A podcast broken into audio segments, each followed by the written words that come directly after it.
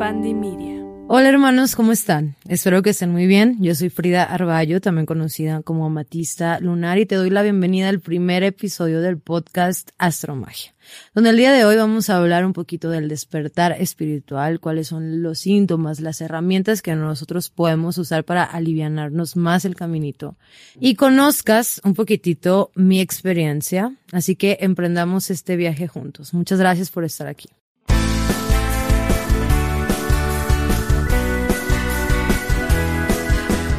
Pues bien, voy a comenzar un poquito por decirles qué es el despertar espiritual para que podamos conectarnos un poquito con el concepto y podamos literalmente empezar desde el inicio. Y hay una carta del tarot que lo explica, que es la carta del juicio. Y esta carta nos habla de iluminación, iluminación a través de nuestros procesos.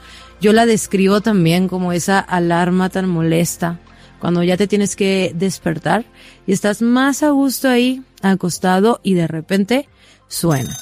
Porque sí, el despertar espiritual viene muchas veces cuando nosotros no lo estamos esperando, sin embargo es cuando más lo necesitamos. Hay que recordar que somos almas viviendo una experiencia terrenal.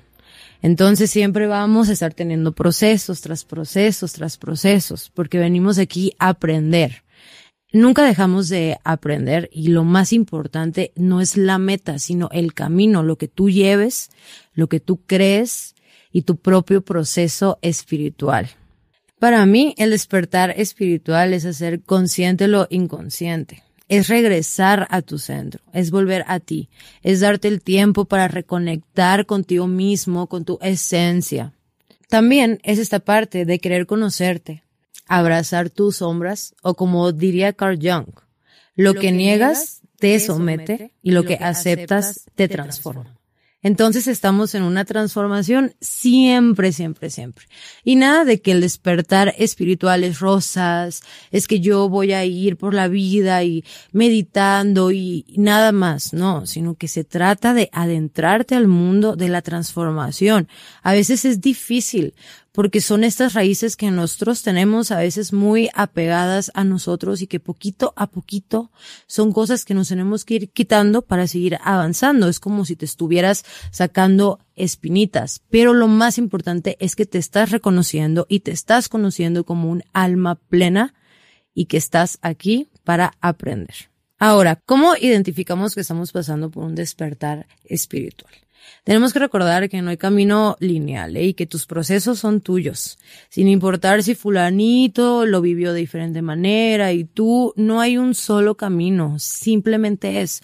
Es, es como si no hay bueno ni malo y es simplemente lo que estás aprendiendo, que es lo más importante. Es como esta parte de dejar de vivir únicamente hacia afuera o en automático y empiezas a querer vivir hacia adentro. Por eso es importante darte como prioridad y saber que estás aquí en esta vida, en este plano, por alguna razón en especial.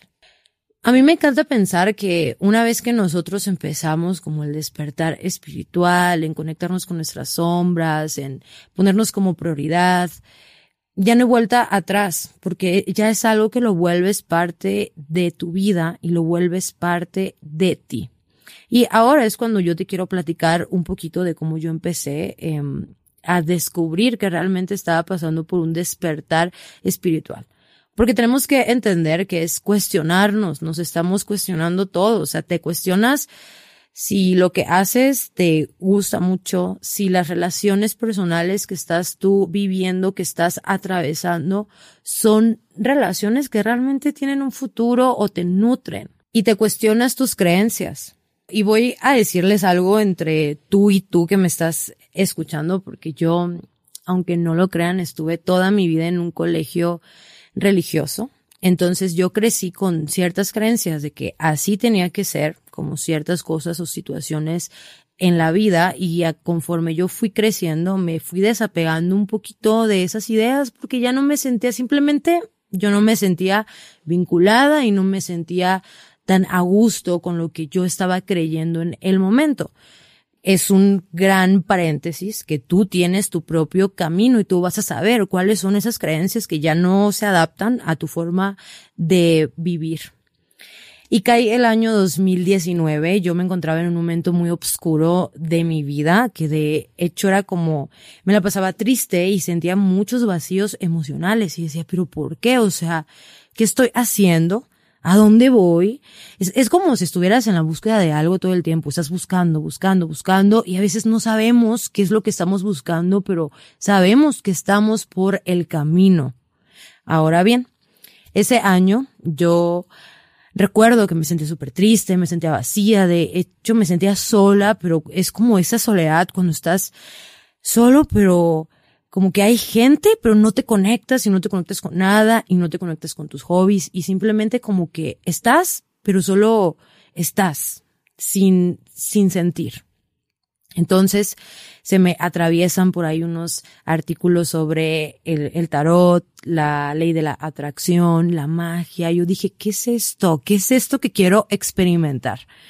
Es como esta llama que se, se va encendiendo y como que tienes esta sed por conocer más porque no conoces y dices, quiero conocer, quiero adentrarme un poquito más en, en este mundo. Ahora bien, cuando empecé a leer todas estas cosas de la ley de la atracción y del poder de, la mente y de la meditación, el tarot, astrología, que Mercurio, que esto, que el otro, yo dije, Dios mío, ¿qué es esto? ¿Qué es esto y por qué me siento tan conectada y por qué me gusta tanto? Y nunca se me va a olvidar que empecé con esta parte de todo lo que tú buscas ya está adentro de ti. Si recuerdan que les dije que estaba en una búsqueda y no sabía lo que estaba buscando, etc. Esa respuesta ya estaba aquí. Era cuestión de que yo la volteara a ver, de que yo despertara el tercer ojo, que todos, todos, todos, todos lo tenemos por ahí. Es cuestión de que lo voltees a ver. Por eso digo, hay que hacer consciente lo inconsciente y empecé a, dije, bueno, voy a hacer unos ejercicios de manifestación, a ver qué tal. Y sí, pero una vez que yo me conecté con mi poder interno, después de eso pasaron ciertos meses y yo estaba, wow, qué padre que la espiritualidad, aquí amamos, etc, etc.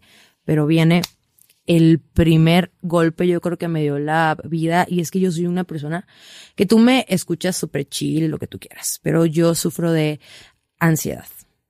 Entonces, eh, me acuerdo que me sentía como muy, muy aprisionada. Yo decía, pero si yo estoy con la ley de la atracción, si intento meditar, si esto, etc. Pero me di cuenta que había creencias mías que todavía no había volteado a ver y que eran necesarios reconocerlas para sanarlas. Y aquí voy a decir una frase muy importante que quiero que se te grabe, que es, que, la, sanación, no, es lineal. Nos podemos sentir acá, acá, acá pero estamos hablando de que nosotros estamos creciendo en espiral, por lo tanto nos vamos conociendo en el camino. Me di cuenta que tenía muchas heridas de mi pasado que no había resuelto, muchas de mis relaciones que simplemente había puesto en un cajón, que no me había reconciliado, entonces ahí es donde dije, voy a abrazar a mi yo de el pasado, a mi niña interna, a mi yo de el futuro, a todas esas Fridas que andan por ahí las voy a abrazar, las voy a reconocer y las voy a hacer mía. Y esa es una parte muy importante del despertar espiritual. Es esa parte de priorizarte. Para concluir este sentimiento, lo que yo llegué a sentir en, en ese punto de mi vida que fue tan hermoso porque el dolor es como una transformación tan importante por eso a mí me encanta la carta de la muerte en el tarot, que en los próximos episodios vamos a profundizar un poquito más. Pero es esta parte de ave fénix, porque es como esta llama que vive adentro de ti, que a veces te puede quemar, pero que te hace sentir vivo. Pasemos ahora a las herramientas. ¿Cuáles son esas herramientas que nos pueden ayudar a darnos cuenta que estamos pasando por el despertar espiritual o que nos ayudan a vernos a nosotros mismos hacia adentro? Hay muchas y yo solo te voy a dar algunas, pero hay muchísimas que tú puedes utilizar usando tu intuición para que tú sepas reconocer cuáles son esas que a ti te gustan y te ayudan, porque como te lo digo, tu camino es personal, es tuyo. Está el tarot, está el reiki, está la astrología, está la meditación, inclusive la terapia. Todas son eh, herramientas que te ayudan a interiorizar. Porque este viaje, que me encanta decirle viaje, y de hecho las cartas del tarot empiezan con el viaje de el loco, es de autodescubrimiento.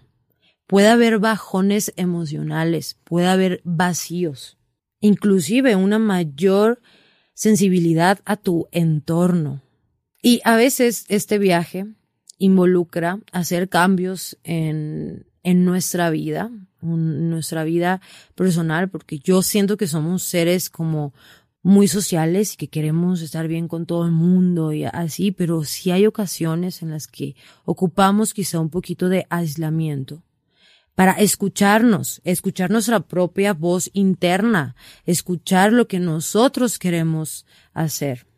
Pues también se tratan como de ciertos cambios en tus círculos sociales donde tienes que dejar ir cosas, vas a dejar ir eh, relaciones, malos hábitos, pero ¿por qué? Porque le necesitas dar espacio a lo nuevo. Y eso siempre es, ¿eh? El universo a veces te va a quitar y te va a decir, híjole, mira que suelta, suelta, suelta. Aunque nosotros somos tan aferrados y queremos estar ahí, pero el universo es suéltalo para que puedas darle espacio a nuevas experiencias, emociones o relaciones en tu vida. Pero para llegar al momento en el que sueltes, en el que digas, ok, eso es lo que ya no necesito, ocupas una interiorización para darte cuenta. Y el darte cuenta no es el amiga, date cuenta, sino es date cuenta que tienes el poder dentro de ti, que lo que estás buscando ya está aquí, adentro, mira, ya aquí, en el tercer ojo.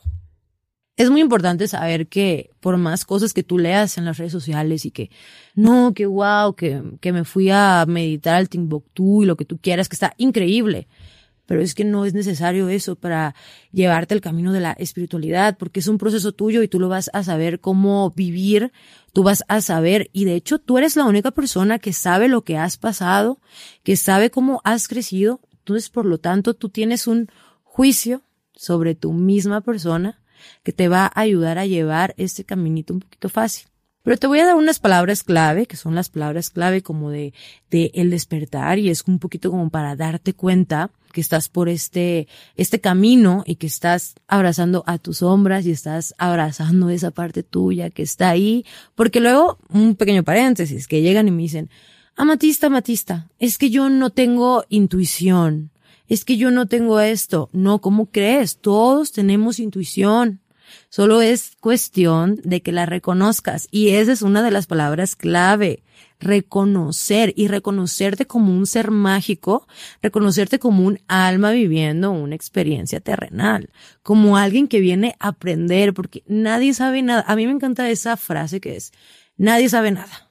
Todos somos ignorantes ante los ojos de alguien más. Y eso es súper cierto, porque estamos en aprendiendo. Y yo creo que vamos a acabar este camino, por ejemplo, en esta era, en el ahora, y quizá no lo vamos a saber todo, pero mientras tú decidas reconocerte y hacerte parte del todo, y hacerte parte de que de lo que estás aquí ahora viviendo el proceso, viviendo este despertar espiritual en presencia es lo más importante.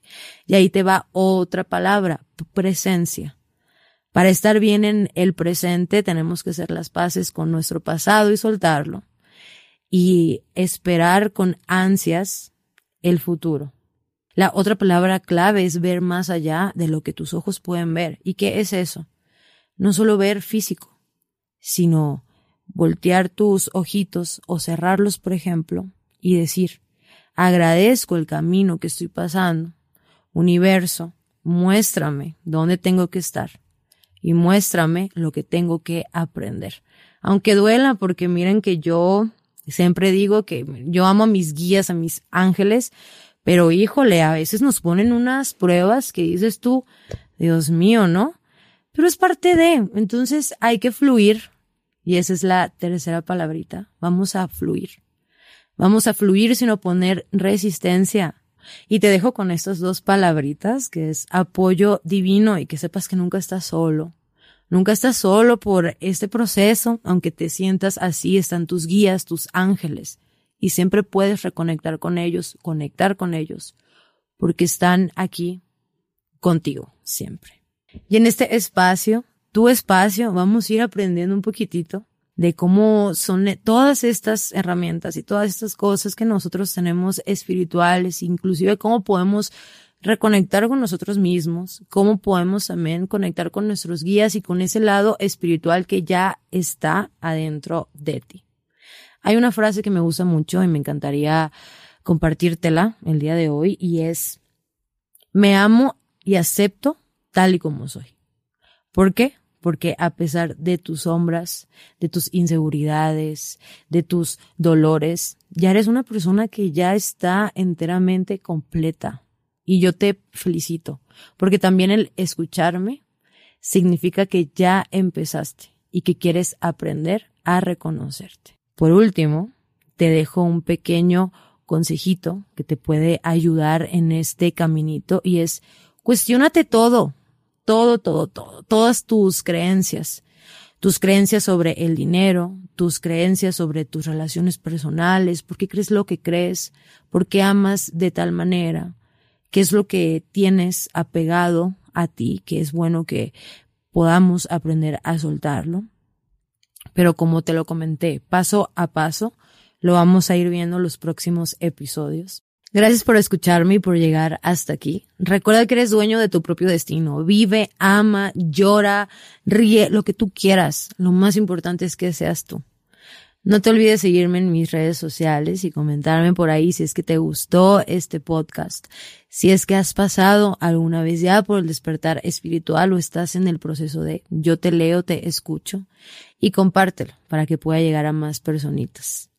Síganme en mis redes sociales, en Instagram estoy como arroba guion bajo amatista lunar y en Facebook amatista lunar. También suscríbanse a mi canal de YouTube para que no se pierdan los demás episodios y nos vemos por Spotify también. Abrazo cósmico para todos, un besote y nos vemos pronto.